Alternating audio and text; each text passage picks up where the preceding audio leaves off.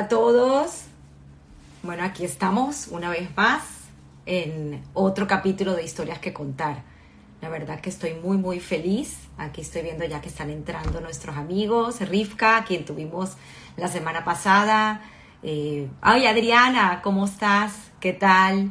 Bueno, aquí muy emocionados. María Blanca, tengo mucha gente que, que quiero y, admiro. Ay, Tomás también está, un, plantada, un placer.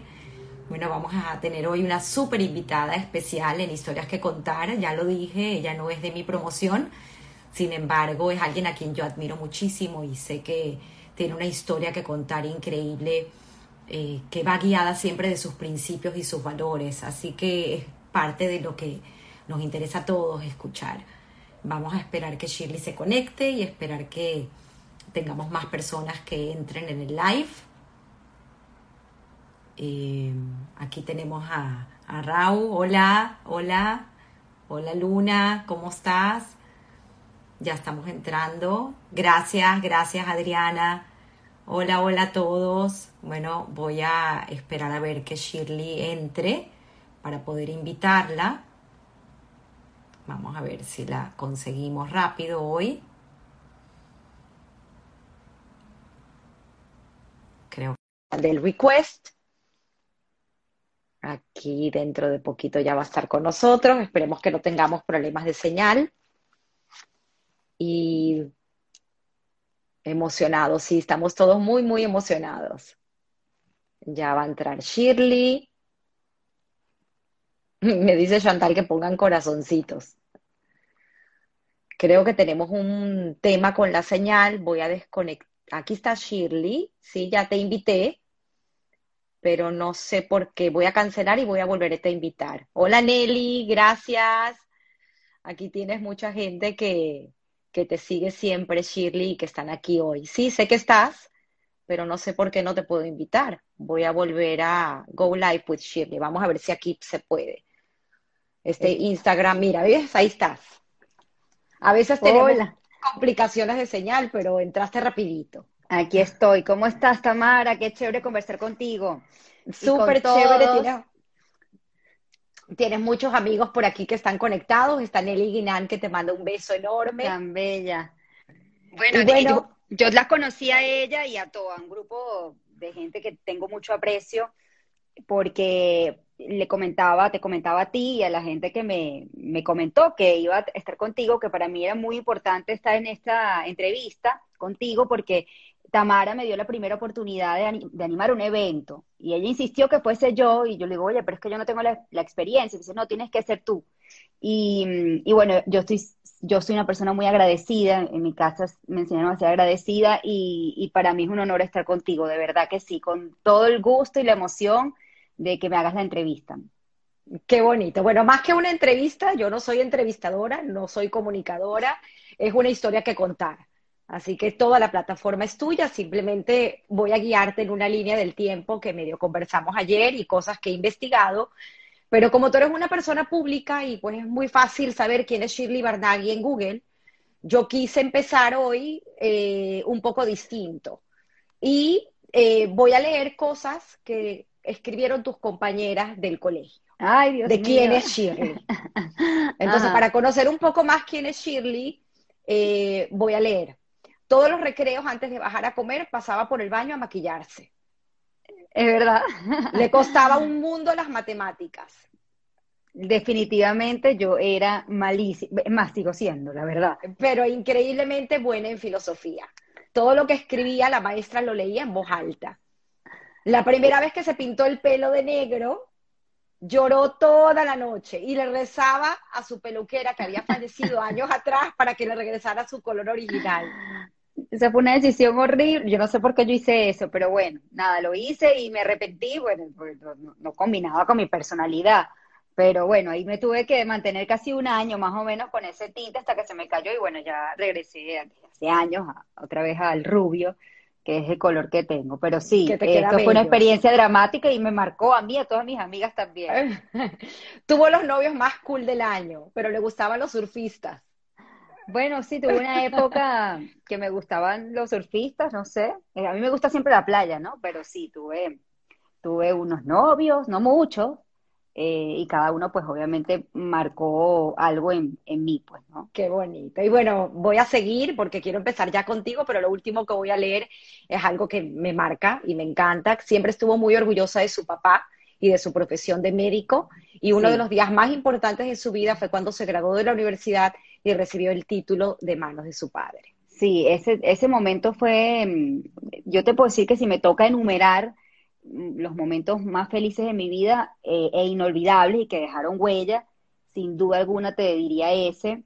Em, porque bueno, primero que mi papá me dio la, medalla, ¿no? Y, además, bueno, yo tuve el, el, privilegio de, de, ser reconocida en esa ceremonia por el promedio que tuve entonces, eh, fue, fue, hubo una gran como ovación, ¿no? Y, bueno, es, como el reconocimiento a la dedicación por tantos años de, carrera, de estudio, pero que además mi papá me haya dado la medalla, entonces, bueno, fue como una combinación y yo ver a mi mamá, a mi esposo también que estaba allí, a mi abuela, eh, con, la emoción con la que se pararon, porque eh, yo estudié audiovisual y era la primera mención en la que, bueno, daban los reconocimientos, ¿no? Y bueno, yo era la última en la lista por el Barnaghi, pero em, mi mamá, eh, pero bueno, pero, pero era la primera que se nombraba para hacer reconocimiento de, por el promedio. Claro. Entonces, bueno, fue una gran ovación y bueno, fue, fue muy bonito, la verdad,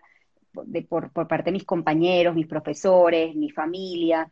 Así que ese momento eh, fue inolvidable. Y bueno, y también tiene que ver mucho, mi papá mm, siempre me formó para, para ser una profesional. Entonces, yo creo que ese día pues se cumplió el, el objetivo, ¿no? Tanto Ahí, mío como el de, mis de mi papá, pues de mis padres. Claro. Ahí es donde quiero eh, comenzar con tu historia. Y ese Barnaghi, ¿de dónde viene? Comencemos por la historia que recuerdes. No sé si quieres ir un poco más atrás, bisabuelos, lo que te hayan contado, pero entender de dónde vienes, entender tus raíces y, por qué es ese agradecimiento en ti y esos principios y valores que han guiado tu camino. Bueno, fíjate que el, eh, yo conté en alguna oportunidad y generalmente eh, cuando se conmemora el, el, o se recuerda a las víctimas del holocausto, ¿no? Yo siempre, esta historia la, la, repito y la pongo eh, todos los años, ¿no? Porque yo siempre he creído que esto es algo que, sobre todo teniendo la oportunidad que tengo yo de llegarle a mucha gente que va mucho más allá de nuestra comunidad, tanto la, hebrea en venezolana como la internacional que pueda seguirme, de, dar a conocer eh, esto que eh, sin duda alguna nos marcó como, como pueblo, ¿no? Y que en, lo, en particular a mis abuelos que son sobrevivientes del holocausto. Entonces, eh, esta historia comienza así. Yo, yo soy Shirley Barnaghi, al igual que mi papá, que es Gabriel Barnaghi, y bueno, toda, toda la familia, pero nuestro verdadero apellido no es Barnaghi, sino es Weiss, eh, W-E-I SZ, ¿no? Que es la forma húngara de, decirlo, no es con S, porque el S, doble S es alemán, este es húngaro, mi familia viene de Hungría. Em, ellos, em, eh, de hecho, mi abuelo entra a Mauthausen como Tibor Weiss y mi bisabuelo como Martin Weiss. Ahí está. Mauthausen, para, para recordarle a nuestros oyentes, bueno, pues fue un campo de exterminio. Correcto. Y yo, em, nosotros, eh, uno de mis tíos, Roberto consiguió con, uno de mis primos la foto eh, el día de la liberación. Y esa foto, este, eh, yo generalmente la muestro en esta fecha donde se ve a mi abuelo y a mi bisabuelo cuando fueron liberados del, campo, ¿no? Entonces, bueno, después de eso, eh, ¿Cómo llegan a Venezuela? O sea, ellos salen, sobreviven y quién sobrevive de la guerra. Sí, bueno, ellos, ellos, mi abuelo y mi abuelo se habían eh, casado recién y entonces los separaron, de, los separaron, pues, ¿no? Porque mi abuelo lo mandaron a, al campo de concentración de exterminio Mauthausen y mi abuela sí logró eh, escapar con, pero digamos, era, era itinerante, ¿no? Es decir, estaba en un sitio, entonces iba para otro sitio con su hermana y logró, digamos, em, no llegar al, campo de, concentración, pero no fue el caso de mi abuelo, quien, bueno, fue liberado, imagínate, con 20, tenía 28 años, con 22 kilos, ahí se ve digamos, la muestra tangible de lo que pasó eh, aquel día, ¿no? Lo que pasó en la guerra, pero lo que es, la foto refleja el día de la liberación. Entonces, bueno, ellos después eh, regresan a Hungría. Ellos, ellos hacen vida en Hungría, sí, a la capital, Budapest. A Budapest, sí. Ellos hicieron vida allí y después eh, llega el comunismo. ¿no? Entonces eh, llegan los rusos y empieza todo este tema eh, de nuevo, de ya, ya, no solamente era contra el tema hebreo, eh, sino también con los intelectuales. Entonces ellos se dieron cuenta que sus hijos no iban a poder estudiar allí. Y bueno, y vino la guerra, ¿no? En Hungría, y ahí es cuando ellos deciden salir. Entonces ahí hay todo un cambio de, de apellidos, en el caso de, del, Barnal, del Weiss se eh, pasa a Barnal, que no es un, apellido hebreo. Eh, mi abuela era Rado, era, era Goodman, pero cambia Rado. Entonces, bueno, ya cuando emigran a Venezuela, eh, eso quedó así. Y yo siempre he sentido como una deuda con eso. a, mí, a mí me hubiese gustado, ya no puedo, porque creo que se ha creado pues toda una, una imagen con relación a mi nombre eh, y, mi familia pues tienen en sus áreas respectivas pues un nombre en la carrera que han hecho, ya es muy difícil regresar, pero yo siempre he tenido eso allí como me, hubiese gustado que la familia rescatara su apellido. Mi papá también en varias oportunidades me lo mencionó, pero bueno, es un proceso engorroso, ¿no? Pero así es que se cambia y, y bueno, realmente mi nombre original sería Shirley Weiss. ¿no? Exacto. Pero bueno, llegan, llegan a Venezuela tus abuelos y tu padre nace en Venezuela o tu padre nace mi papá, también en Hungría. Mi papá nace en, Hungría eh, y a los, cuando él tenía creo que tres años, eh, muy pequeño, muy pequeño, es cuando ellos deciden, eh, tres o cuatro años, que emigrar a Venezuela pero también tras un evento traumático, porque ellos tuvieron que, em, eh, bueno, en donde vivían, que yo tuve la oportunidad luego de, ir para allá, por cierto, donde vivían, em, cuando entran eh, los rusos, bueno, hubo una guerra y eh, cae una bomba muy cerca de donde ellos estaban escondidos en el edificio, en un sótano. Y mi papá, del susto, queda tartamudo. Entonces, bueno, yo, yo no tengo, digamos, ahí el detalle o no lo recuerdo. Yo creo que mis tíos deben tener mayor precisión de eso, sobre todo el mayor. Eh, pero sí sé que fue algo pues que marcó a la familia. Eh, y eso pues hizo que, me, supongo yo, que mi abuela pues hiciera todo, porque ella fue realmente la que tuvo la habilidad para poder desafiar de alguna manera eh, aquel sistema y poder luego escapar para, para Venezuela. Eh, y, bueno, e, esa guerra también tiene sus consecuencias. Esto es algo que yo cuento muy poco. Eh, mi papá, después de eso, él quedó con un tic toda su vida acompañado. Ese, ese, él tiene un tic, es por eso, porque él es como el tic de protección. Cuando, cuando justamente cae la bomba, él queda tartamudo, la tartamudez a él se le pasó, fue algo que superó, pero sí quedó el entonces, bueno, son secuelas, las guerras dejan esas heridas, Por supuesto. Eh, de todo punto de vista, ¿no? Eh, pero bueno, eso está eh, en mí, ¿no? Fíjate que interesante esto que quiero contarte porque como yo crecí al lado de mi papá, yo, yo nunca me había dado cuenta de eso, ¿no? Y habrá sido, creo que algún novio que me dijo, oye, tu papá tiene un ti. Y ahí fue cuando yo estuve consciente y le pregunté, y eso quedó de allí, ¿no? Interesante ese, eso, ¿no? La forma también de rescatar las historias.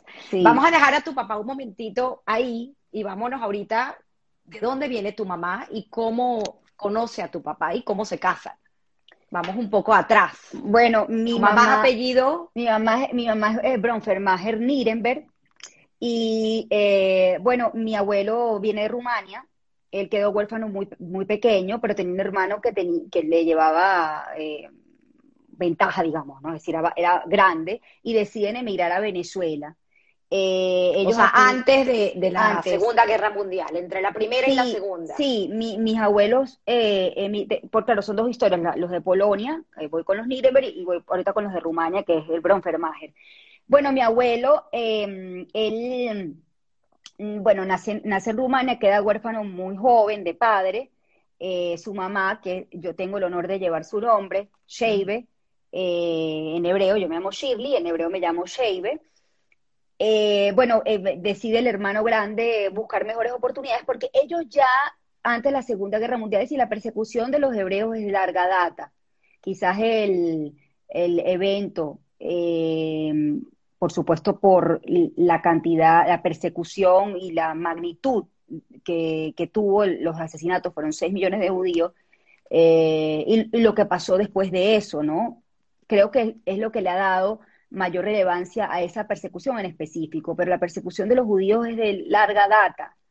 Eh, y hubo en Europa distintos pogroms, por eso es que eh, los judíos del lugar donde siempre, de donde venimos, han migrado muchas veces a Europa o migraron a Europa precisamente huyendo pues, de los distintos pogroms que, ha habido desde, desde mucho antes de la Edad Media, mucho antes. Entonces, lo, que quiero decirte es que eh, ellos ya había, digamos, persecución, había, digamos, cierto antisemitismo y lo vieron venir, eran, los jóvenes de esa época y decidieron emigrar porque veían que allí, pues, eh, estaban amenazados. Pero los padres, pues no, porque, porque ya tenían eh, una vida establecida, lo que nos pasa mucho aquí en Venezuela. En Venezuela, exacto. Es decir, los jóvenes por, por, lo general pues pueden correr ese riesgo de comenzar en un lugar nuevo, pero quien no, él es como mucho más difícil. Entonces, bueno, del lado de Rumania viví en el hermano grande para acá, eh, entiendo que ese lado de la familia bueno, se especializaron en, el, en la parte de la barbería y lograr, incluso le cortaron el pelo, creo, a Marcos Pérez Jiménez y, a otros eh, políticos del, momento. Y jugaban 5 y 6, ¿no? Eh, bueno, era la, lo que se jugaba aquí. Y 5 y 6 son la carrera de los caballos. Carrera de los caballos, apuestas. Sí, y se pegaron el 5 y 6. Eh, ganaron una fortuna y con esa fortuna este, trajeron a mi abuelo y a, mi, a, la que lleva mi nombre, a mi bisabuela Shave. Entonces, este, bueno, llegan para aquí, Sheibe ya no se llama Sheibe, sino se llama Josefina, yo creo que ese nombre era muy difícil para el registro civil, entonces ya Sheibe queda allí, es nombre eh, de Rumania y se llama Josefina. O sea que mi, nombre sería Shirley Josefina, más o menos. Imagínate.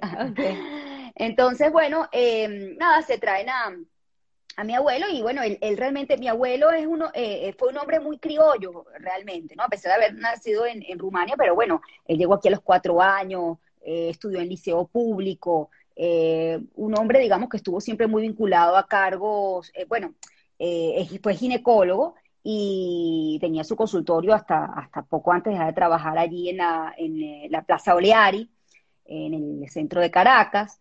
Eh, estuvo, tuvo también un, cargo en el Seguro Social, nombre muy correcto y creo que por eso no duró mucho en, el cargo. Eh, y muy criollo. Y yo creo que yo soy tan criolla porque por, por ahí pues me viene, es decir, eh, ojo, la gente me ve rubia, eh, ojos azules, pero mm, realmente mi formación y mi casa es, es bastante criolla, muy vinculada con, la, con lo venezolano, ¿no? Y del lado de mi abuela, de Polonia, que son los Nirenberg, bueno, ellos vivían en Scheleshof. Eh, este, este cuento mm, me, parece dramático porque, como te decía, bueno, los, eh, mi, bisabuelo José y Dina, eh, los jóvenes decidieron emigrar. emigrar con sus hijos pequeños, pero dejaron a sus padres, o sea, a mis tatarabuelos y ellos sí fueron asesinados por los nazis. Tengo entendido que llamaron a la puerta, uno de ellos del susto que venían los nazis eh, le dio un infarto y, los otros fueron asesinados los que estaban en la casa. Y no se enteraron sino hasta mucho después, porque eh, fíjate tú que el tema, ellos estando aquí en Venezuela, el tema del holocausto, y, creo que eh, pasaba en buena parte del mundo, era algo como muy, lejano, ¿no? No se tenía noticias hasta que, bueno, llegaron aquí eh, los sobrevivientes y que les dijeron a mis, a, mi, a mis bisabuelos que efectivamente pues esa, esa, parte de la familia había sido asesinada.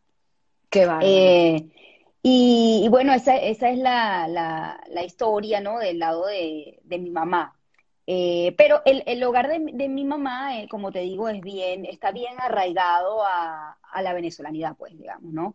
En todo su, lo que es la educación, pensamiento, Em, digamos, las bases están bien, bien sólidas. Yo no, no, quiero decir que la otra casa no, la otra familia, pero en la otra casa eh, se habló siempre húngaro, eh, estaba todo muy, eh, giraba en torno, digamos, a, bueno, a Hungría. En la otra casa había sido una mezcla más venezolana, ¿no?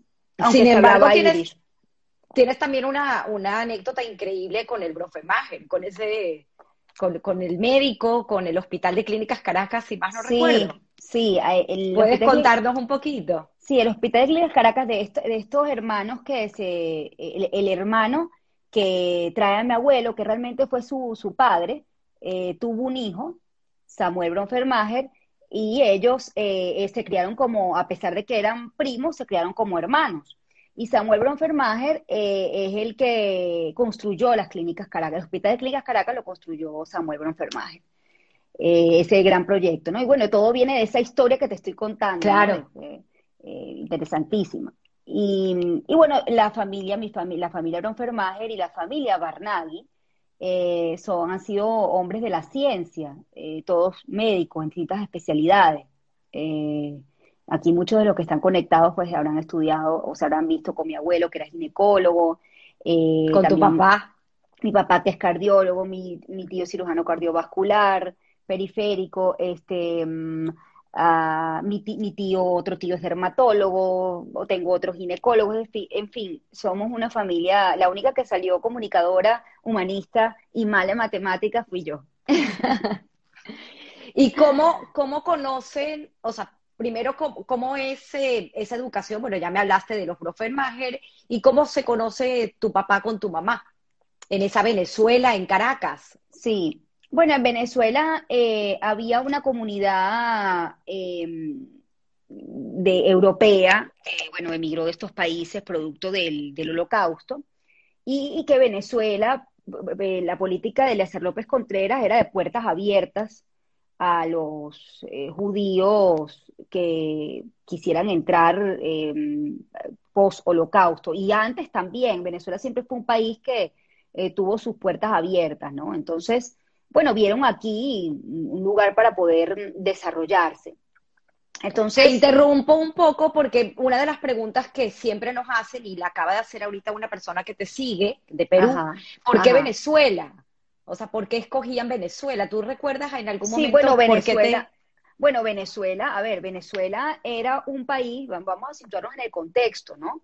Venezuela es, bueno, de esto podemos hablar luego después, ¿no? Pero Venezuela era un país bollante desde el punto de vista económico por el tema de petróleo, hubo una cantidad de reformas que se hicieron en el país que permitieron que Venezuela se insertara eh, y, que, y que fuese un país que empezó a sonar en, en todo el mundo por el tema del petróleo. Incluso la guerra también, porque mientras que los países estaban en guerra, otros países tenían que, voltear a países como es el caso de Venezuela, donde habían grandes pozos petroleros, eh, producción petrolera para comprar petróleo. Venezuela eh, fue un país muy rico por sus reservas, ¿no? Entonces, era un país que, que eh, las noticias llegaban que era un país que estaba desarrollándose. En boom. Y exacto, entonces era un país eh, para quien estuviese, digamos, en una Europa posguerra, deprimida, bueno, venir para acá, para Sudamérica, eh, era una posibilidad para hacer cosas nuevas con el conocimiento, con los talentos que, que cada uno tuvo o que muchos de ellos pues no pudieron terminar de, eh, de desarrollarse, ¿no? Porque estamos hablando de muchachos muy jóvenes que, estuvieron en, la guerra, que les quitaron todo y que muchos después no pudieron formarse, otros sí.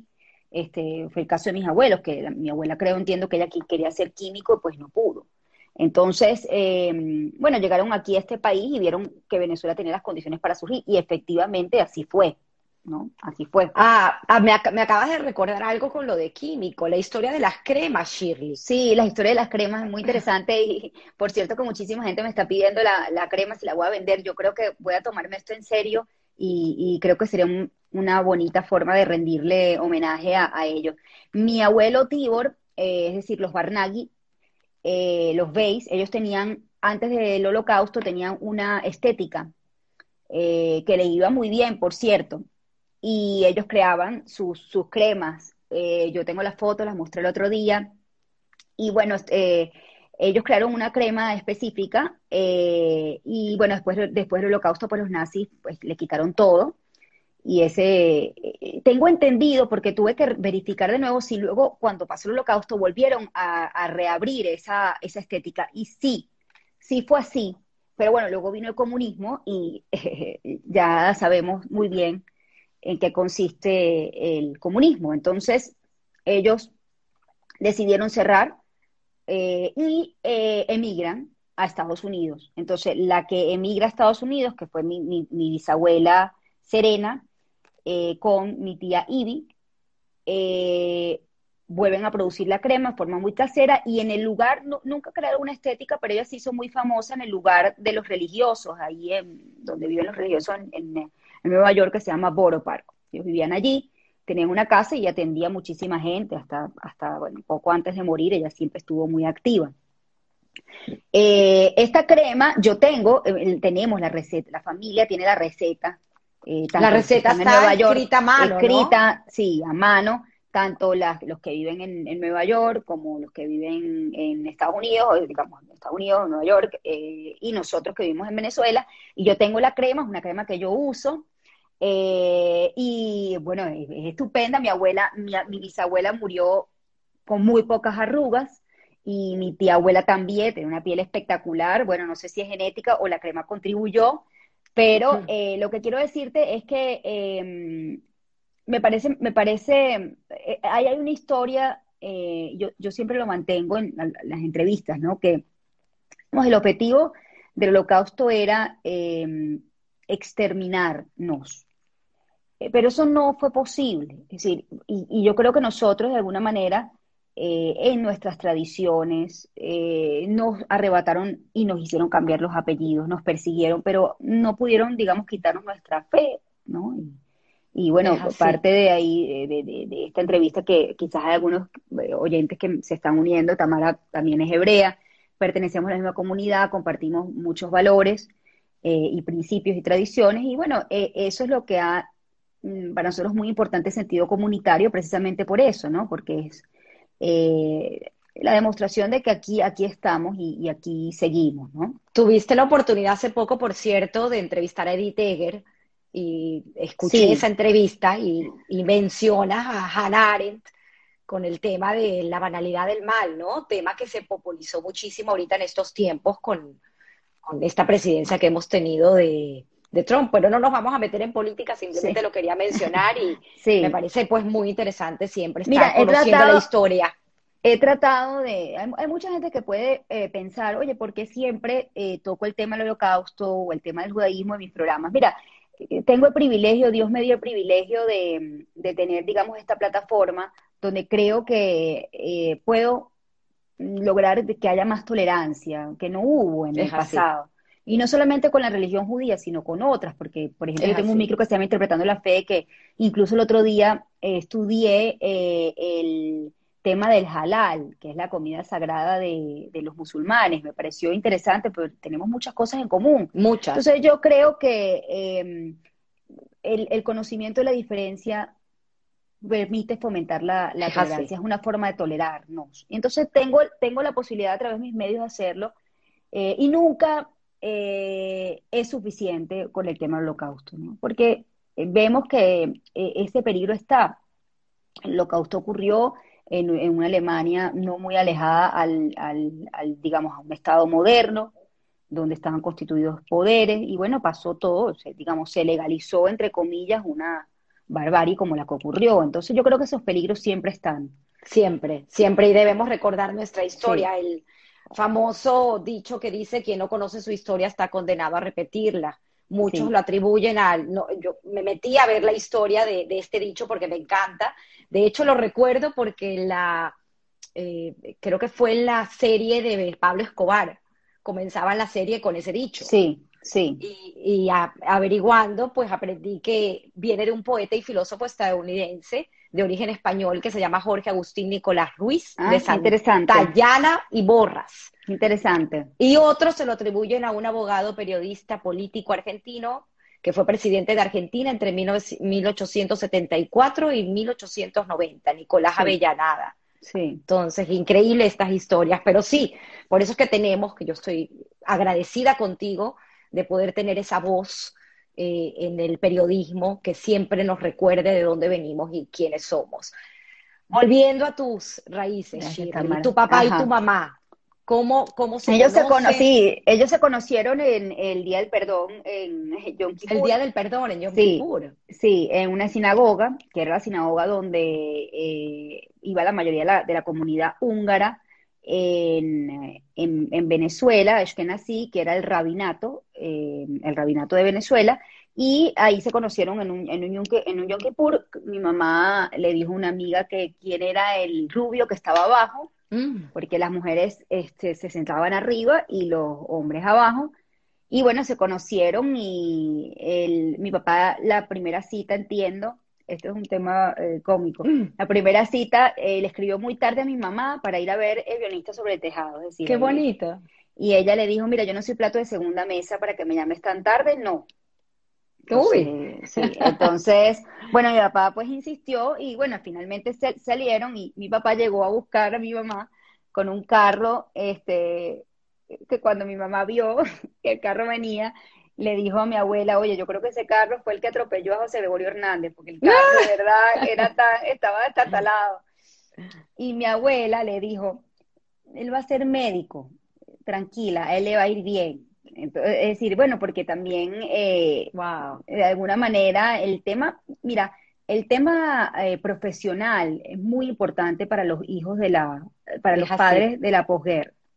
No tuvieron la oportunidad de formarse y eh, incluso tú ves, digamos, dentro de la religión hebrea, que hay distintas formas en cómo la mujer concibe el papel, ¿no? Y, Fíjate tú que yo no me había dado cuenta, pero efectivamente las mujeres que nací, no quiero generalizar, pero eh, de alguna manera eh, están como más alejadas de la casa, más inclinadas, digamos, a la labor eh, es cierto. profesional. Que eso no, no, estoy hablando que eso es una diferencia mala o buena, pero es un tipo de crianza diferente, ¿no? digamos, el sobreviviente del holocausto en su familia es muy importante que sus hijos se formaran, bien sea mujer u hombre, ¿no? en, el, en, la otra profesional. Pues no tuvieron chance, digamos. bueno, tenemos hasta premio, tenemos premio Nobel eh, Ashkenazi, mujeres. Sí, entonces, eh, y el del otro lado, digamos, es más el, papel de la mujer que es fundamental en la batuta que se tenga de la religión en casa. Entonces son dos tipos de crianzas eh, diferentes, ¿no? Pero bueno, el punto es de que em, mi abuela dijo, oye, es médico, le va a ir bien y bueno, dale una oportunidad, pues no te asustes por eso. Qué bonita. y ahí, bueno, ahí la historia y después, bueno, se casaron y nací yo a los dos años después. ¿Y tu papá tiene cuántos hermanos? Tiene tres hermanos, eh, uno em, mayor, eh, mi tío Roberto, Roberto, Roberto. También eh, médico, correcto. también médico, cirujano cardiovascular, y Daniel Barnay, que es doctor en ciencias políticas, que podría ser el hijo de mi tío Roberto o de mi, de mi papá, quizás, porque... Y brillante, mi, abuela es brillante, sí. Mi abuela tuvo, pensaba que estaba menopáusica, lo que era es que estaba embarazada a los 49 años. Entonces, a los 49 años tuvo a mi, a mi tío Daniel. ¿Y por parte de tu mamá, cuántos hermanos? Parte de mi mamá son seis hermanos. Una familia numerosa, sí, seis hermanos, eh, tres varones y tres mujeres. Eh, bueno, familia pues eh, grande, grande, grande. Y, bueno, mira, en ambas casas, pues, te digo que... ¿Cómo fue tu infancia? Cuéntame cómo fue esa infancia de Shirley. Mira, mi, mi, infancia fue una, una infancia feliz. yo creo que yo pude, en, lo que es, digamos, conocer a, esa Venezuela de pequeña, eh, por supuesto con, crisis, sin duda alguna, que comenzaba a gestarse de todo punto de vista, pero bueno, tuve chance de conocer a esa Venezuela donde había libertad eh, de todo tipo, ¿no? Es decir, yo recuerdo que mi papá, eh, estábamos nosotros vivíamos en San Bernardino, y mi, familia también, y mi papá me mandaba con absoluta tranquilidad en un caballito, en un, señor que tenía un caballito con, bueno, sí, con una carroza, y me, me mandaba allí, y bueno, nos daban la vuelta por la avenida Volmer, lejos, ¿no? Y a mí nadie me acompañaba. Es decir, Eh, lo que te quiero decir es que era un país, digamos, relativamente seguro, eh, donde había oportunidades. Fíjate que algo que yo destaco, creo que yo agarré como esa última ola. Eh, realmente, cuando yo me gradué del colegio, nunca pensé en irme a otro país a estudiar. Sí, yo quería formarme aquí, porque mi familia, mi papá también estudió aquí, eh, incluso fue becado de Funda Yacucho. Entonces, de alguna manera, yo quería eh, seguir estudiando aquí. Me formé aquí y ejercí, y sigo ejerciendo en Venezuela. Eh, quiero decirte que no había esa posibilidad. Este era un país que realmente lo tenía, tenía tenías todas las oportunidades para crecer. Entonces nunca, el, de hecho el venezolano que se formaba afuera regresaba. Correcto. Porque aquí en Venezuela, con todo ese conocimiento que había eh, estudiado allí, regresaba aquí para aplicarlo, ¿no? Y, bueno, lamentablemente en el 99 pues nos bajaron de, ese autobús. Yo me terminé de formar aquí en Venezuela, eh, porque te digo, yo siempre quise formarme aquí. Eh, pero bueno, ya en el ejercicio fue mucho más difícil en el, clima de la restricción de libertades. Pero yo creo que yo tuve, digamos, una infancia, yo sí recuerdo esa Venezuela eh, bollante de todo punto de vista, musicalmente, culturalmente. tuve la oportunidad de, de, disfrutar el Teatro Teresa Carreño y las grandes obras que estuvieron allí.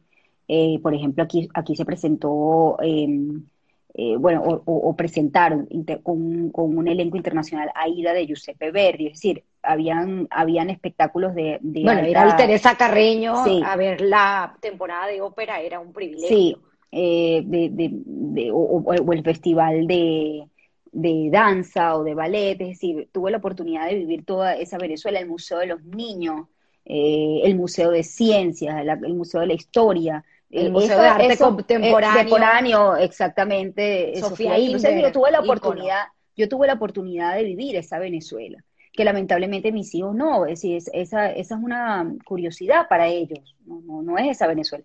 Y estoy segura que también hay otras cosas que vivieron ustedes, la gente que, acompaña en la promoción, que nos, nos eh, vea en esta transmisión, que vivieron una Venezuela que yo desconozco en mi adultez, pero sí creo que en mi infancia y mi adolescencia pues tuve la oportunidad de sí, de, ver lo, que, lo que éramos, ¿no? Y, bueno, eso hace que, algunas cosas se conviertan en un ejercicio de nostalgia. Ni decir la gente que sí en verdad pudo eh, hacer de Venezuela, digamos, construir todo su capital humano y económico, ¿no? En nuestro país. Es así. Sin embargo, sabías que querías ser entrevistadora siempre, pero no entras en, tu primer, en tu primer año de carrera a comunicación social. Yo no entré en la, yo quería estudiar en la Universidad Católica Andrés Bello, yo entré a otras universidades, entré a Santa María, entré en, ese momento estaba eh, inaugurándose la carrera en la Monte Ávila, llevaba un año, pero no, yo quería estudiar en la Universidad Católica Andrés Bello, no sé si ese día tuvo un mal examen, no sé, pero no entré, y yo no quise eh, entrar en otra universidad y estudié un año de educación, ciencias pedagógicas, que te digo que eh, no lo considero que fue un año perdido, más bien que tuve, tengo las amistades que tengo en la universidad, las hice en esa carrera. Y, tuve la oportunidad de, bueno, tener, tener un encuentro más cercano con la, a, través de la educación, de la carrera, con la comunidad que me rodeaba, porque la educación en, ah, desde el punto de vista jesuita y en la Universidad Católica tiene mucho que ver o está muy relacionada con el tema de la comunidad, ¿no? Entonces eso me llevó a mí a ir a sitios que yo no conocía y que tuve la oportunidad de ampliar la mirada, ¿no? Y eso se debe a que yo tuve la oportunidad de estar en esa carrera en un principio, yo venía pues de colegio, eh, de, una burbuja, como estoy segura que también te pasó a ti, y, bueno, y ahí tuve la oportunidad de conocer realmente mi ciudad y las condiciones de vida de otras personas, ¿no? Eso lo, logré ahí. Y bueno, estudié un año, tenía que tener muy buenas notas para poder cambiarme, que me dieran el, pase. Y, bueno, me dediqué a, a, tener buenas notas en ese año y efectivamente pues me dieron el pase a comunicación social, así que bueno, me tardé un año más, pero, pero bueno, aquí estoy, ¿no? Ya casi 17 años de ejercicio profesional. Eh, eh, eh, inicias tu carrera, tienes un, recorrido, pero hay algo muy particular que siempre me llamó la atención y sé que, tienes, sé que hay una historia detrás de ello. Es eh, tu manera de definirte, muy particular porque antepones siempre tu judaísmo primero. De hecho, tu biografía es judío, venezolana, periodista. Quiero entender por qué. Mira, eh, digamos que son, son eh, tres cosas que definen mi esencia y que no, no van a cambiar, no, no, no deja de ser. Em, creo que el, tema del judaísmo, yo, yo crecí en una casa donde había mucho miedo de decir que era judío. No, no tanto en el, en el, caso de mis padres, pero yo recuerdo a mi abuela de Polonia, que ella siempre me decía, no, no diga, no, no, no, no tiene la gente por qué saber que eres hebrea. No, no, lo digas, claro, porque son, digamos, eh, traumas de la, persecución en la posguerra. Pero yo siempre tuve claro que yo, yo quería que eso cambiara, que yo creo que eso debe cambiar, que uno no debe eh, sentir temor a pesar de que existe antisemitismo, de dónde viene uno, ¿no? Y, en general, independientemente que sea hebreo, sea musulmán, eh, porque yo, yo creo que es importante que aprendamos a, entender que hay diferencias, que tenemos eh, puntos en común, sin duda alguna, pero también somos diferentes y en la diferencia está, en, es una manera de tolerarnos, de conocernos. Eh, y, yo lo digo porque, como te digo, yo quise cambiar eso no quise que mis hijos ni, ni yo eh, tuviésemos miedo a decir que éramos judíos, eh, que así somos, estas son nuestras costumbres, así nos definimos. Y, y, bueno, en esa medida puedes sentir un orgullo por donde, de donde uno viene, las costumbres que tiene. Porque bueno, fuimos, pero digo, fuimos perseguidos, pienso que parte del, del, del objetivo era ese, ¿no? Era diluir eh, o diluirnos, y no, eso hay que rescatarlo y sentirse orgulloso de, Eso sí, es una responsabilidad, Tamara, también. Porque cuando tú dices en tu biografía que tú eres judía, así como cuando alguien dice que es musulmán o que tiene otra religión, y eres una figura pública, si te equivocas y haces algo que no es, eh, que es incorrecto, que es poco justo, no te van a señalar quizás por tu nombre y tu apellido, sino por por tu religión, porque tú de alguna manera representas una minoría. Eso es una responsabilidad. Entonces yo siempre le digo a mis hijos, quien decida incluso llevar la kippah a la calle y, la gente tiene que tener una conducta intachable, porque representa una comunidad. Y lo mismo me pasa a mí. Sí, por supuesto uno tiene eh, eh, sus eh, errores, como todo ser humano, pero yo hablo de, ser justo, ¿no? De ser correcto, porque uno tiene una, uno, uno representa, quieras o no, a una comunidad que está detrás tuya. Entonces, creo que eso es muy importante siempre, lo tengo siempre muy en cuenta, ¿no? O cosas tontas, por ejemplo, eh, fíjate tú, eh, cosas que suelen pasar, que pasa mucho de la viveza criolla, ¿no? Estás en una cola, entonces viene alguien y eh, quiere eh, ser más vivo y pasar por los demás. Yo me ha pasado que yo, yo, he tenido que decir, oye, no, mire, eh, vaya hacia atrás, pero sí, yo, yo nunca lo he hecho. Yo, yo he llegado, por ejemplo, me pasó una vez en el aeropuerto aquí en Maiquetía, llegué a las 3 de la mañana, tenía a Noah llorando, bebé, tuvimos un vuelo terrible, bueno, en fin. Y mi esposo me dice, oye, Shiri, pero eh, eh, dile que si te pueden pasar. Digo, no, yo voy a hacer la cola como todo el mundo. uno tiene que aprender a, a, sobre todo cuando uno es una figura pública, pero también cuando representa una comunidad, a ser correcto hacer las cosas como, como son. Es así, y hacerlo con el ejemplo. muy presente, correcto, correcto. Es una responsabilidad. Pero, vuelvo e insisto, tienes una historia que quiero que nos cuentes. Estabas eh, recién casada. Estabas recién Estaba recién casada, sí. Tenías en tus manos una propuesta que pues obviamente era casi que irresistible. Sí. ¿Y, y qué pasó ahí? Mira, fíjate que em, yo, bueno, yo antes de, yo siempre tuve claro que quería ser periodista, pero en el ámbito, o, que quería ser comunicadora, porque mis amigas en las anécdotas que seguramente no, no sé si lo mencionaron, yo cuando era pequeña, pues yo juraba que yo eh, era Maite Delgado y yo eh, jugaba a ser Maite Delgado y yo quería animar a Miss Venezuela, bueno, un sueño que muchas niñas venezolanas tenían. Y fuiste a ver a Maite al Claro, no, totalmente. bueno, tengo una, historia y además una, amistad muy bonita con Maite, luego te cuento después, más adelante, lo, lo que me pasó con ella.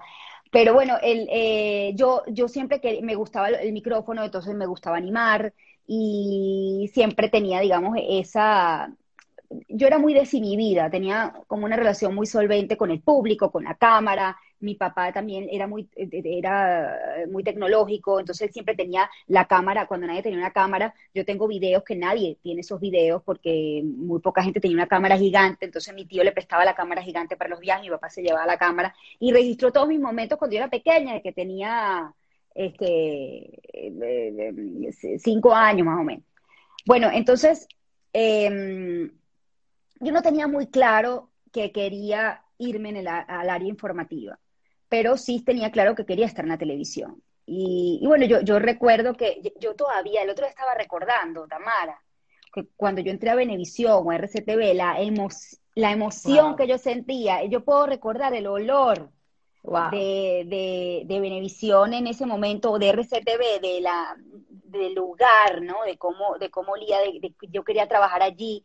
Eh, la verdad que, mm, bueno, eh, para, ir con el punto, em, empiezo, empieza la carrera y una carrera muy competitiva. Eh, y, bueno, había distintas oportunidades. Y bueno, yo hacía los castings a ver qué, bueno, cuál era el ramo que yo quería. Eso sí, pasé por muchas cosas para saber qué era lo que yo quería realmente. Y eso me permitió, por eso a los estudiantes de comunicación social siempre les digo, tienen que probar todo y, y, y, ahí de ahí vas a decantarte por el área que, en la que tú creas que puedas destacar o ser una curiosidad, ¿no? Que es muy importante. Entonces, em, bueno, yo me mm, hago un casting, ya me estaba recién casada y ah, me, hacen un casting de Sony Entertainment Television a toda Latinoamérica, un casting que, que hicieron gigante. Era un casting cerrado, es decir, ellos llamaban a algunos talentos eh, de, los países, porque incluso se hizo en Brasil para un programa que iba a salir a nivel latinoamericano, eh, que también tenía que estar un brasilero porque querían conquistar ese público. Y bueno, el, casting se hizo, yo, recuerdo que, no, no, no, quiero exagerar, pero yo creo que era algo así como mil personas en total en toda Latinoamérica. ¿En contexto qué año? Estamos en, hablando del 2000... 2005. 2005. Yo recién graduada de la universidad. Entonces, bueno, eh, a la par que yo hacía esto, yo era productora también en la radio, tenía eh, un espacio en, los fines de semana donde eh, hacía la guardia musical, trabajaba absolutamente gratis y bueno, tuve, digamos, una carrera muy sacrificada porque yo, sí siento que perdí muchas cosas de mi juventud que otros amigos y amigas hicieron. que yo no hice, porque yo, yo sí tenía muy claro que quería estar en los medios. Eh, entonces, bueno, em, eh, ¿a dónde quedé yo? Em, bueno, está el, casting, el casting con esa propuesta jugosa. Sí, me llama, eh, en ese momento no lo conocía, me llama Rogelio Jagua, que era el vicepresidente de Sony Entertainment Television, y me dice, bueno, Barnaghi, quedaste en el casting. Y yo, yo verdad que yo hice ese casting no, no con, con, con, las ganas de quedar, porque yo no tenía muy claro qué era. Entonces, bueno, el, el, obviamente el paquete era espectacular porque me iba a convertir en imagen, imagen de Sony en Latinoamérica, con otras tres personas, otras dos personas, yo era la, la, la imagen femenina, iba a viajar eh, a Latinoamérica, tenía un sueldo, por supuesto, en dólares. Eh, y bueno, eso era el despegue de mi carrera internacional porque Sony tenía la base aquí, pero su señal era internacional. Ok, llego a mi casa y le digo a mi esposo, no sabes que en el casting, esta es la oportunidad de mi vida. Entonces mi esposo me dice, bueno, pero ¿cuándo es la ¿cómo es el programa? Le digo, bueno, es en vivo todos los días, de lunes a viernes, de 6 a 7. Entonces él me dice, este, bueno, Shirley, ¿y cómo vas a hacer con el Shabbat? Que es nuestra eh, eh, festividad, nuestra tradición, nuestro rezo los viernes. Le digo, bueno, mira, pues el Shabbat se tendrá que sacrificar, le digo yo, pues es una oportunidad que yo no, no, no voy a perder. me dice, mira, yo no estoy de acuerdo, pero este, si quieres consultarlo con un rabino. Entonces, bueno, yo le consulté a un, a un amigo eh, rabino, que qué le parecía, y él me dijo algo eh, que me cambió, yo creo que eso me marcó. Me dice, ¿tú, te imaginas ver a tu esposo solo haciendo el rezo, sin su esposa en la casa? Y a mí eso y dije, oye, yo estaba recién casada, ¿no? Entonces digo, oye, la verdad es que no. Bueno, yo al día siguiente llamé a, Rogelio y le dije, mira, eh, señor Howard, ya somos amigos por esta anécdota, ¿no? Eh, le digo, yo la verdad es que tengo que rechazar la propuesta. Me dice, ¿cómo que vas a rechazar la propuesta? Entonces me dice, sí, sí, tengo que rechazar la propuesta porque yo tengo mi Shabbat. Entonces me dice, mira, Shirley, yo estoy segura que Dios va a estar contento que tú aceptes esto. Le digo, mira, Rogelio, la verdad es que no, no puedo explicarte, pero para mí es muy importante que mi esposo no haga esto solo en la casa. Y bueno, yo soy hebrea, yo eh, sí practico el Shabbat y no puedo aceptarlo. Bueno, por supuesto no, no entendía cómo yo podía rechazar una cosa como esa. Bueno, yo me deprimí muchísimo, lloré, estaba brava. Estaba brava, estaba brava con, sí, creo que conmigo misma, porque decía, Dios mío, pero ¿por qué me tienes que mandar esta prueba? Y, pues, ni por qué? Incluso con mi religión, porque veía como la religión como muy restrictiva, ¿no? A la semana, eh, bueno, yo, no daba ni medio, ¿no? O sea, no valía ni medio de, la tristeza que tenía, la depresión, y a la semana me llama Rogelio y me dice, mira, Shirley, yo te quiero decir que a mí me impresionó muchísimo eh, que, tú hayas declinado esta, esta oportunidad por tu religión. La verdad que eso me impresionó, eso hice mucho de ti, y por ti decidí que el programa no fuese en vivo los viernes, sino grabarlo. Y digo, no puede ser. es decir, el proyecto lo cambiaron solo por mí. El proyecto al final no se dio, eh, pero eso me dejó una lección que me ha acompañado durante toda mi vida. Y es que uno nunca debe eh, poner, eh, tiene que poner su religión por delante. Y la gente te respeta más porque, porque se da cuenta que tú eres una persona de valores y que no son eh, es algo que no es eh, negociable para ti, cosas que son importantes, la familia, eh, la religión, parte de tu esencia. Y, bueno, lo que, lo que, creo que la gran prueba que me puso Dios es, porque uno siempre, yo los trabajos que tenía, decía, bueno, yo no sé si, eh, los viernes, no sé si decir que yo no puedo, porque imagínate, tú vas a pensar que soy floja o que estoy agarrando esto como excusa. Y, y al final entendí que no, que, que, todas las empresas en las que yo he puesto esta condición, que los viernes, oye, no, no puedo hacerlo, el fin de semana, el sábado no puedo, realmente ven, digamos, que hay un compromiso con la familia, que hay otros valores en es así. van mucho más allá del trabajo, ¿no? De hecho, tu entrada a Globovisión con tu programa Soluciones. Sí, también me pasó lo mismo. Exacto. Pero ahí ya yo, yo, tenía claro. Yo me, me, llamó María Fernanda Flores a decirme, Shirley, tenemos la gran oportunidad de que seas narradora de noticias los fines de semana, tú vas a hacer la guardia completa este, y bueno, es una gran oportunidad, pues en ese momento Gladys Rodríguez era la, que era mi jefa, por cierto, era la narradora de noticias, em, y habían otras, otros talentos, y yo era, yo me iba a encargar de toda la parte del fin de semana. Era una gran oportunidad para el área, digamos, periodística o noticiosa, y yo ahí sí estaba claro, le dije, mira, yo la verdad es que no puedo aceptar esta, no puedo aceptar esto. Entonces María Fernanda me dice, pero ¿por qué no puedes aceptar? Esto es una gran oportunidad. Le digo, mira, no puedo aceptarla porque, por lo que conté, porque yo soy hebrea, yo el sábado no puedo dejar a mi esposo solo en mi familia, eh, ya yo tenía a Noah, a mi hijo, entonces, oye, para mí era muy importante compartir con él el, fin de semana y no puedo dejarlo solo en el Shabbat. Yo salí de la oficina y al mediodía, mira, al mediodía recibí la llamada de María Fernanda, me dijo, oye, Shirley, ¿sabes qué casualidad que saliste de la oficina? Y yo vi que había un espacio de un horario que se me acaba de desocupar que, porque había, alguien había renunciado o se iba del país, no sé, que es de 8 a 9 y queremos hacer un programa que sea Soluciones para el País. Y ese fue mi primer programa en vivo eh, que tuve en la televisión venezolana mío propio, que fue Soluciones. Eh, y, bueno, y, te digo, y ese programa está allí, estoy segura, porque nosotros tenemos un, dicho que en la medida que tú cuides del Shabbat, eh, Dios va a cuidar de ti. Y yo lo tengo claro, o sea, si, como se dieron los hechos en ambas cosas, tengo claro que, eso fue así. Qué bonito, qué bonito. Es que en definitiva eres un gran ejemplo de cómo tus valores y tus principios han sido fundamentales en la toma de decisión que has hecho en tu vida a lo largo de tu carrera, de tu vida. Y bueno, tienes ahorita dos hijos maravillosos, eh, Noemi, Naomi, Naomi, Noah. Y Noah, Noah en el Mundial de Fútbol creo que fue. Vemos que va a ser un posible locutor, ¿no? Más adelante. Tienes un esposo que te apoya infinitamente en tu carrera. Cuéntanos un poco cómo es eh, ser esposo de Shirley.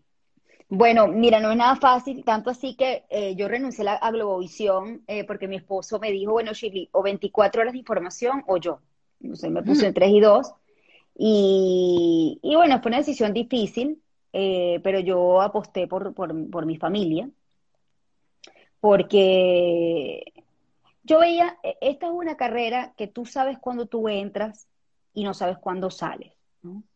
Y digamos, para, para ser eh, esposo o pareja de, alguien que está en la televisión, eh, es muy complejo porque no, no puedes ser dueño del tiempo de nadie. nadie puede ser dueño de tu tiempo, pero, pero cuando tú te casas, pues tienes que compartir tiempo en familia, ¿no? Entonces, em, yo sí creo que sí ha sido, digamos, eh, yo he logrado, he tratado de equilibrarlo, pero a veces hay excesos, por supuesto, eh, para poder distribuir entre tus hijos, tu pareja, eh, la carrera, ¿no? Porque eh, demanda mucho, y más ahora con las redes sociales, que es, digamos, otro medio, pero que, está además incorporado a tu vida, a tu día a día. Pero sí es un, sí es un medio difícil. Entonces, yo, creo que la, clave está en, entender qué es lo, prioritario en ti. Para mí, sin duda, mi carrera es mi prioridad al igual que mi familia, pero trato de, hacer, de, lograr el equilibrio, ¿no? Pero sí es difícil em, ser sin duda alguna, porque lo que te digo, yo, yo, yo me decanté cuando me pusieron en 3 y 2, 24 horas de Globovisión o yo, que era el eslogan, 24 horas de información, mi esposo me dijo, bueno, 24 horas de información o yo, yo me decanté por mi, por mi familia, porque eh, yo veía que, mucha gente alrededor había perdido sus, parejas o sus relaciones, que eran relaciones buenas, eh, pero que bueno, que, también se quería estar en uno en pantalla. Y sí entendí a lo largo del tiempo que este medio es muy fugaz y que eh, efectivamente ahorita estoy al aire, tengo un programa de radio, tengo un programa de televisión, pero otro día no voy a estar, bien sea por cómo me pasó, por, digamos, por censura, o, porque envejeces. Y eso es muy duro. Es decir, eh, en Latinoamérica, no es el caso como en Europa, quien envejece eh, aquí, digamos, eh, no, no es tan atractivo al aire. Es duro, pero es así. no, no, eh, es, muy fugaz. Entonces este tiempo que estoy ahorita al aire lo disfruto, pero, yo sé que en, el momento que ya mi rostro no esté tan lozano, no, no, no, sea, quizás no sea tan atractiva para ir al aire, ¿no?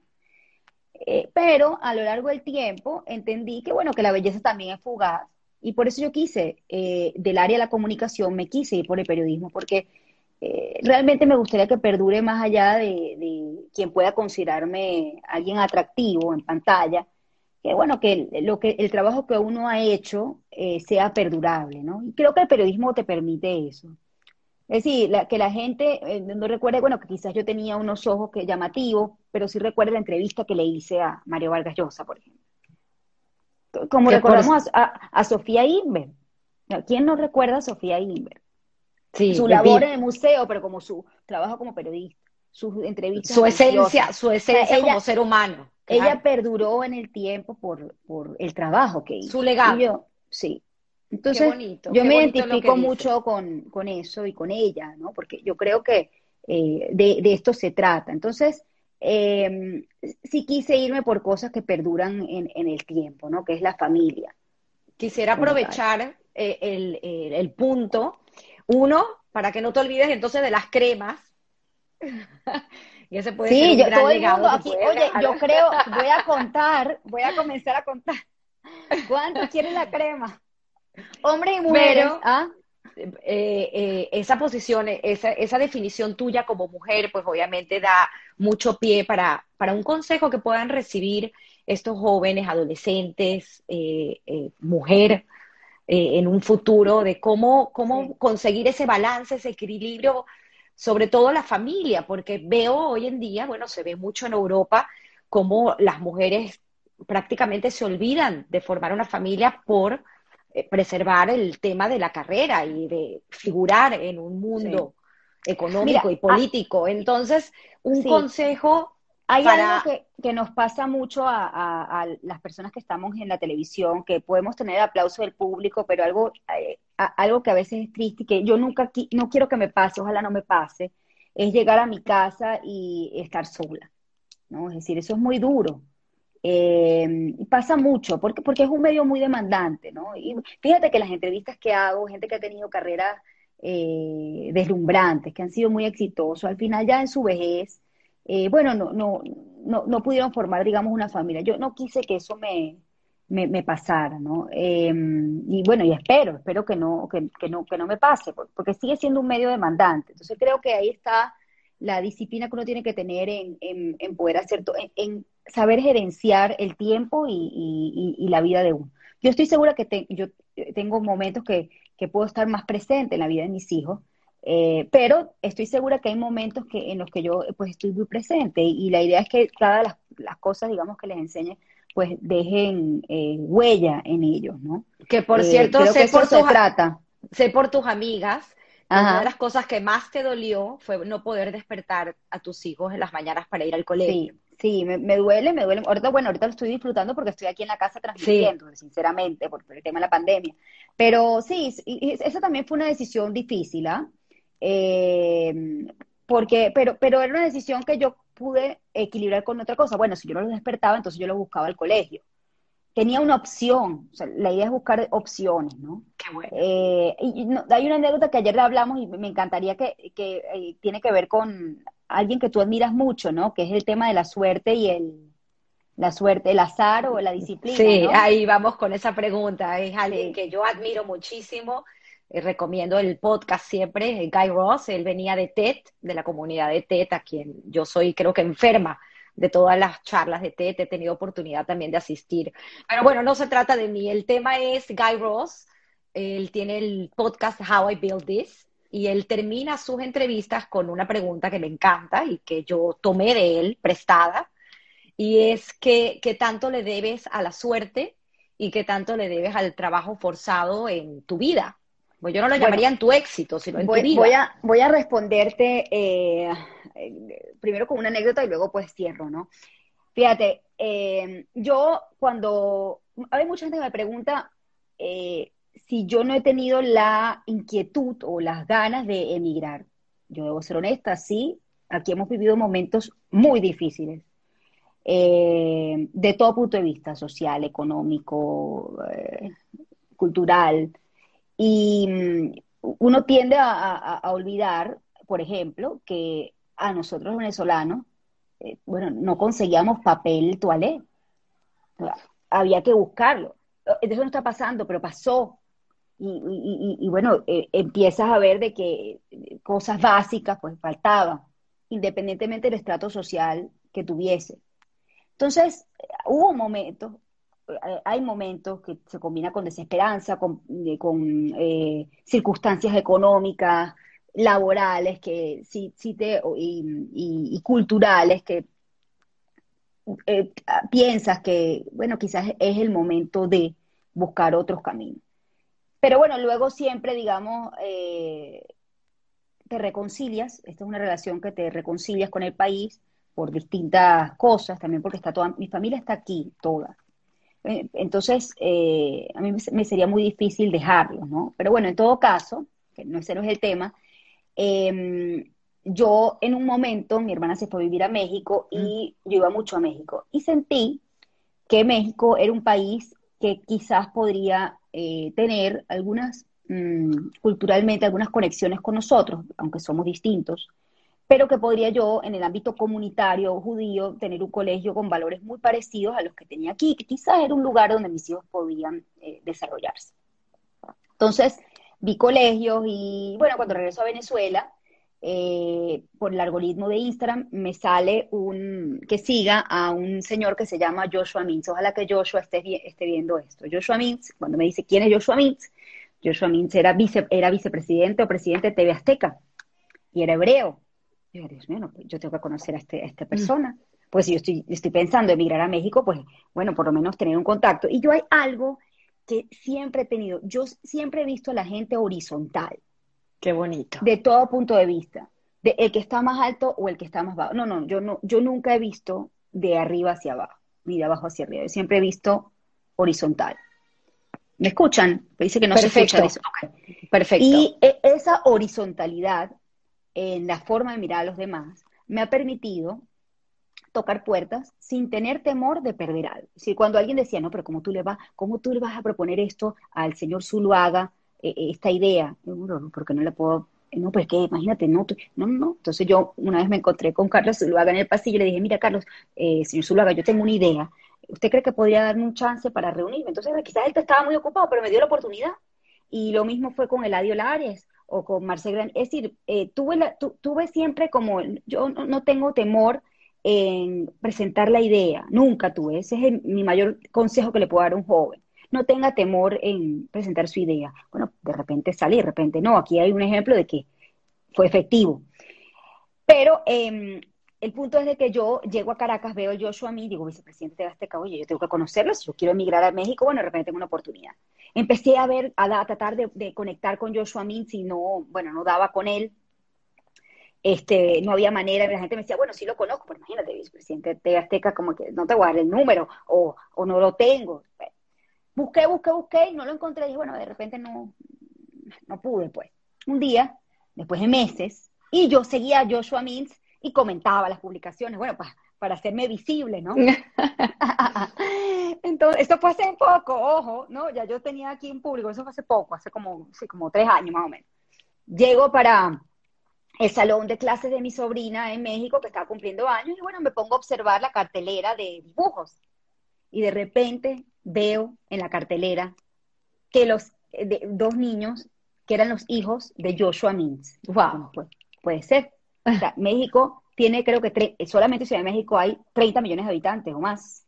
Eh, es una cosa, la comunidad, incluso la gente hebrea no se conocen entre ellos porque la comunidad es tan grande. Hay bueno, innumerables colegios judíos, o sea, la comunidad judía es muy eh, grande. No eso, sino incluso yo traté de buscar y nadie, la gente no lo conocía, la gente de la comunidad eh, en México es difícil, decíamos, estamos hablando de una gran urbe, y yo dije, no puede ser que yo, que yo, que estos hijos de, bueno, y a mi hermana le dije, ¿tú, tú tienes el número de Joshua? Y me dice, claro, si, Joshua está en el chat, la, la esposa está en el chat de este, del colegio, tú, tú me tienes que dar el número. Entonces yo agarré, a través de mi hermana logré y me reuní con Joshua Min, wow. con él, y hoy en día nos seguimos, somos amigos.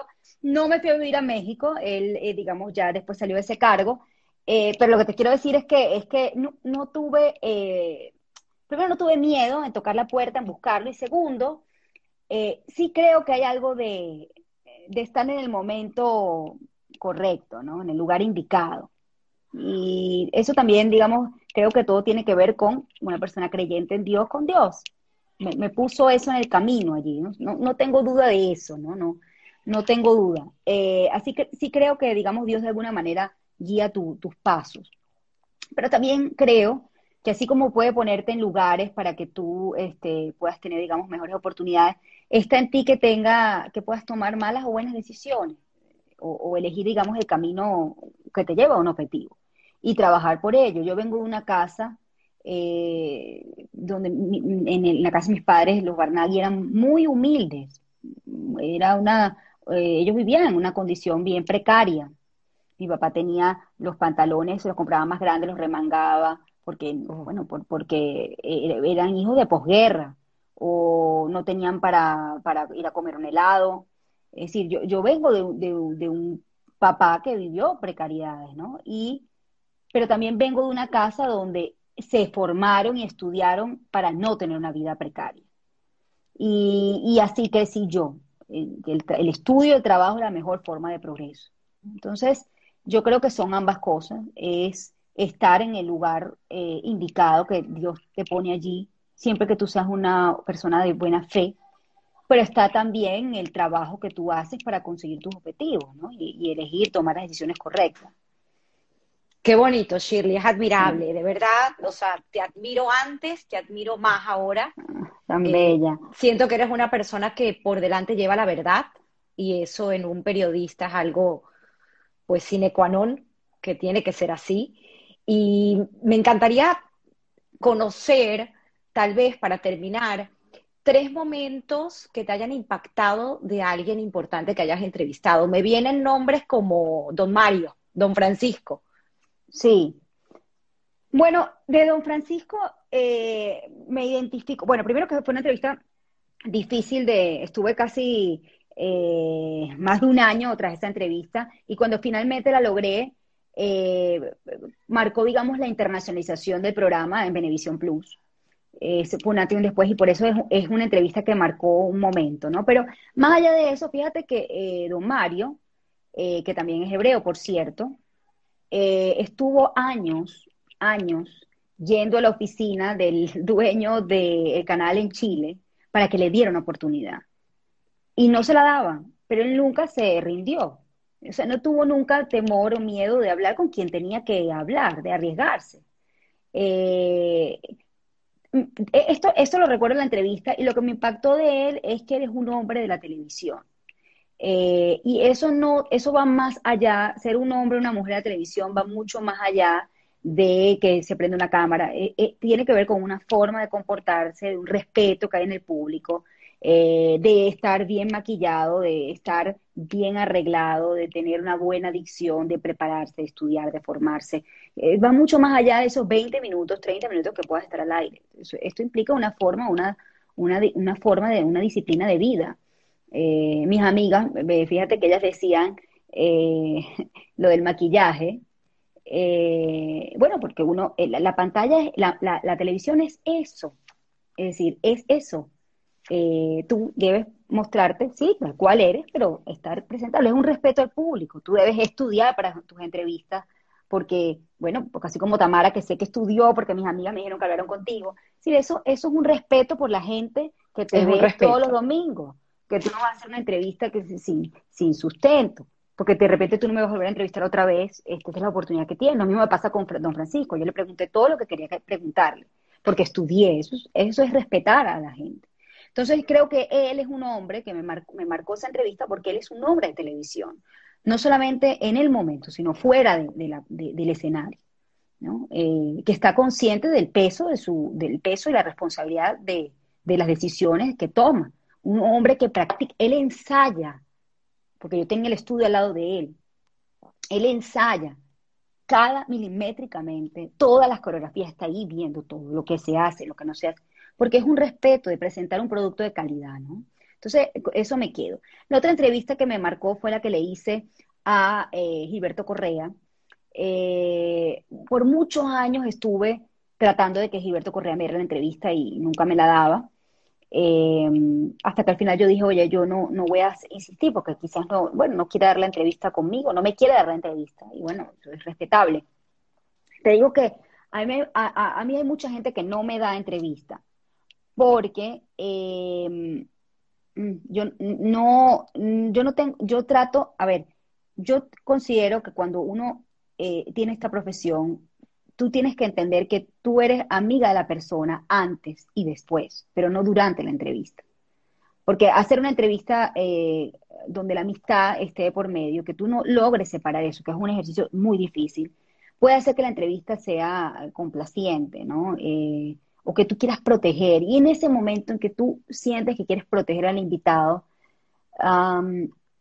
fíjate que a Cala le pasó, tú que trabajaste con Cala, cuando Cala empezó a sentir que no quería, eh, que, tenía que proteger al invitado, yo no puedo estar aquí porque no, no quiero, pero porque había una, una confusión. Entonces, de alguna manera, eh, creo que uno tiene que tener claro, y la gente, yo, yo me he pasado, por ejemplo, con políticos que a quien conozco, que he tenido, digamos, alguna amistad, pero saben que al momento de entrevistar voy a hacer preguntas duras. Ese es el deber ser.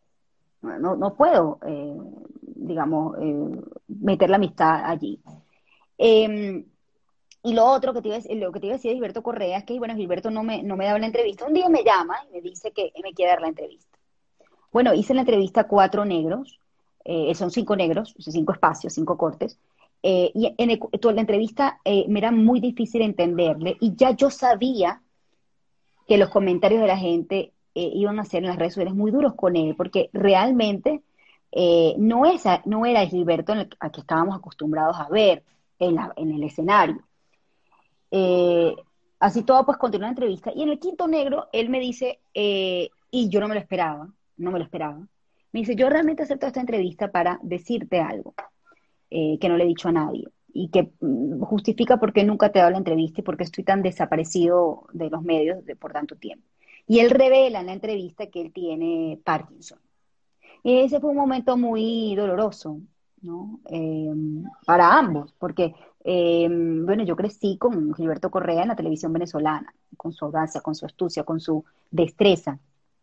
Y de alguna manera ver a otro Gilberto eh, y sobre todo decirlo fue, fue duro para él, ¿no? Y que él me haya escogido a mí para tener ese encuentro tan íntimo con la gente, eh, es algo que yo valoro, que habla mucho también del, trabajo que uno ha hecho, porque él me escogió a mí para comunicarse con la gente y explicarle este, por qué él ya no estaba en, la televisión o estaba tan ausente.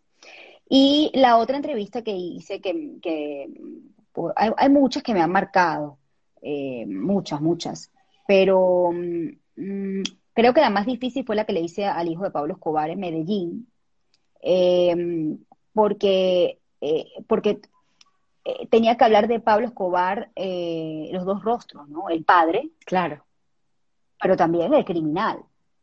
Entonces las preguntas eran duras, muy duras. Entonces lo, que quiero que la gente entienda es que hay que tener cara para hacer preguntas duras.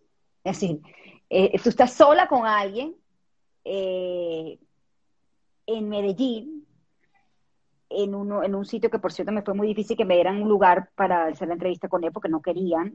Es decir, Medellín de alguna manera eh, forma parte de su pasado, pero es algo que quieren eh, con razón pues, olvidar. Me fue difícil que me dieran la entrevista, pero preguntarle, por ejemplo, eh, si se podía amar a, un papá criminal. Entonces son hay que tener cara para, para hacer eso. Cara y, y, también cierto ser desprejuiciada. Entonces, creo que esa entrevista fue difícil porque eh, hay preguntas que tienen que hacerse y pues se hacen con la cara que tiene que ponerse, manejar la gestualidad y creo que esa entrevista también marcó mi carrera. Qué increíble, Shirley. Me puedo quedar aquí hablando contigo, yo creo que una hora más. Sin embargo, creo que ya nos tenemos ah. que ir, pero me encantaría, tú hablaste de, tu maquillaje para entrar a, a, una entrevista, o sea, para, para, verte en pantalla. Pero tengo también de tus amigas un, un cuento que me echaron de que tú tuviste también que practicar y entrenar tu voz para la cámara, porque la voz que conocemos de hoy en día de Shirley no era bueno, tú sabes, la voz de Shirley. Sí, bueno, eso dicen. Hay gente que dice que tengo una voz, la voz Bronfer. voz Bronfer es, la gente que me conoce, es la voz de mi mamá, de mis tías, que es una voz más distinta. Eh, eh, sí, le dicen la voz Bronfer, ¿no? Que es, una voz diferente. Y, la gente me dice, yo no logro, ya, ya a esta altura, después de 17 años, no logro ver la diferencia que yo efectivamente trabajé. Sí, sí trabajé la voz, es decir, para tú ser locutor, claro, tienes que eh, tener un trabajo de voz, sobre todo yo estoy tres horas al aire, eh, si la gente dice que tuve alguna transformación, sí la trabajé, sin duda alguna. Eh, pero eh, no logro yo ver ese, esa diferencia, ¿no? Pero sí, la gente dice que tengo una voz diferente ahora. Una Yo también trabajé mucho el tema del acento internacional, es decir, claro. yo, yo sí creo que yo, tengo un acento, no diré acento neutro, porque dicen que el acento neutro es más mexicano que otra cosa, pero sí, sí, sí hay gente que me ve y me dice, ¿eres argentina o eres de...? Creo que trabajé eso y también tiene que ver con eh, los idiomas que se hablan en mi casa. Mi papá habla húngaro. Tú, tú ves a mi papá, mi papá, mi papá no tiene un acento venezolano, no. Mi mamá sí es criolla, entonces eh, yo tengo, digamos, esa fusión. Sí trabajé un poco que para que el acento fuese un poco internacional, porque bueno, yo tengo la meta también allí puesta. Si quisiera en algún momento internacionalizar, internacionalizar mi, mi carrera, ¿no? ¿no? No veo cuándo, este, pero eh, bueno, estamos trabajando en eso. Shirley, sé que vamos a tener mucha más Shirley para rato. Me encantó haber entendido o haber tenido la oportunidad de que le cuentes a, bueno, pues a, la gente que, que, me sigue a mí de, de, esta historia tuya de valores y principios, porque en definitiva soy fiel creyente que las cosas que nos guían en nuestra toma de decisión va y viene por, por nuestra nuestras creencias, quiénes somos, y eso de quiénes somos pues viene de, nuestra familia, lo parte lo tenemos en nuestro cerebro. Eh, tuve, te lo comenté ayer, tuve una invitada que fue un honor tenerla en el programa que se llama Francis Criboy, hija del doctor eh, Abraham Criboy, Saúl Criboy, eh, sus hermanos ambos son médicos y hablamos un poco el tema de la neuroplasticidad, pues, pues obviamente esto también lo tenemos en nuestros genes. Este, hablamos de un estudio que ella realizó muy interesante ah, acerca de la venezonalidad de, de, nosotros, un test que se llama el test de, de Rochat, y, y, cosas que salieron en ese test de por qué los venezolanos somos como somos. Y una cosa muy interesante dijo que estamos ahí en la mitad. O sea, que ni, por eso es que a lo mejor se considera que los venezolanos somos seres tan especiales, tan felices y tan resilientes. Entonces, en definitiva, me encanta y un, un te quiero dar el, el tema de cerrar. Cerrar eh, esto esto que, que, tú dices es, eh, y podemos cerrar si quieres de esta manera, em, con el tema, digamos, de Venezuela, ¿no? yo siempre he creído que uno tiene que tratar, a pesar de la circunstancia, que no dejar que el deterioro, que lo hay, penetre en tu labor de cada día, en lo que tú haces, ¿no? Bien sea, eh, en mi caso, por ejemplo, yo siempre le digo a mi equipo de producción, eh, y es difícil, muchas circunstancias, lo que nos ha pasado, por ejemplo, con el tema de la gasolina. Entonces, yo tengo un equipo que, oye, que a veces tiene eh, dificultades y uno mismo, eh, llenar el tanque de gasolina para poder llegar. Si hay situaciones que todo eso te llego al aire y, no tengo ganas de decir buenos días. La lucha, la verdadera lucha realmente del venezolano es, eh, digamos, con, uno mismo, no dejarse vencer por las circunstancias, ¿no? tener, digamos, poner a un lado la situación de deterioro y que eso no penetre en tus distintas áreas de tu vida, laboral, personal.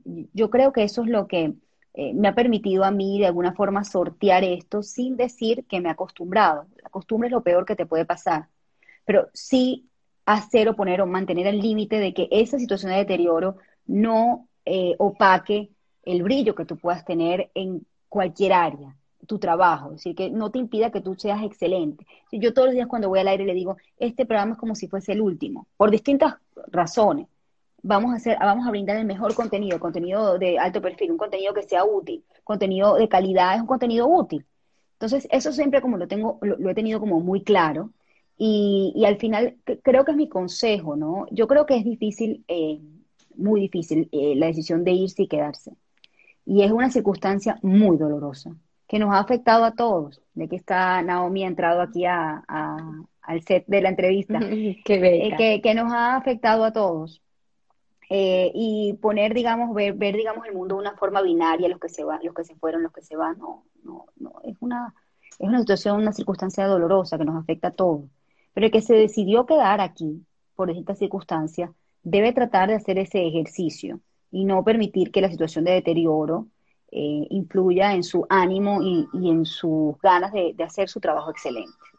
Es así, lo dijo una vez Carlos Saúl Rodríguez, cada uno tiene sus tiempos y no somos nadie para juzgar a nadie. Sí. Y, es así, así que bendigo eh, tu posición, me encanta que estés en Venezuela, que sigas siendo esa voz eh, y que nunca cambies, que nunca cambies y que siempre sigas evolucionando. Quiero leerte algunos comentarios de gente que te escribe. Bueno, están todos mis amigas conectadas, estoy feliz porque eso nunca había pasado, o por lo menos me encanta. me dice, mi Shirley, bella, inteligente, tu maquilladora, si sabe quién eres, que eres humana, inteligente, te quiero, Hortensia Tobar. Ay, tan bella, eh, Hortensia. dice, voy a seguir leyendo, excelente. Es que, uy, son tantos. También soy venezolana y tuve la oportunidad de conocerte. Eh, Norma Benamú, ojalá logres ese sueño de internalizarte a través de la pantalla de una Venezuela libre. Eh, uy, es que son muchos, son muchos. Eh, excelente profesional, mujer venezolana maravillosa.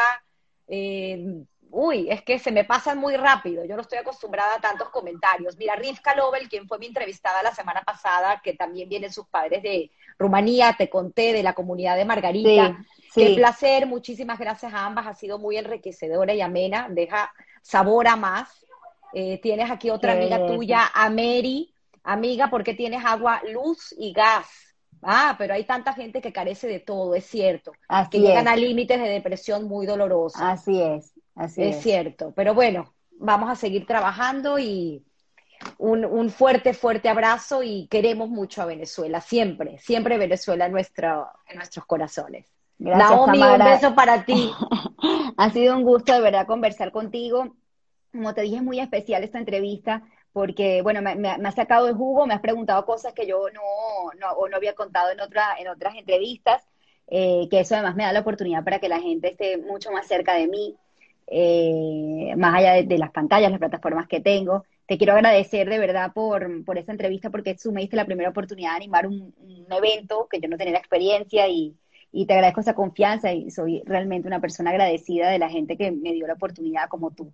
Eh, sabes que te quiero mucho y te agradezco muchísimo eh, que hayas tomado el tiempo para investigar, para hablar con mis amigas y, y, para escuchar parte de, bueno, lo que es la historia de mi vida. Gracias, Shirley, gracias. Un abrazo. Muchos saludos, éxito. Bye bye.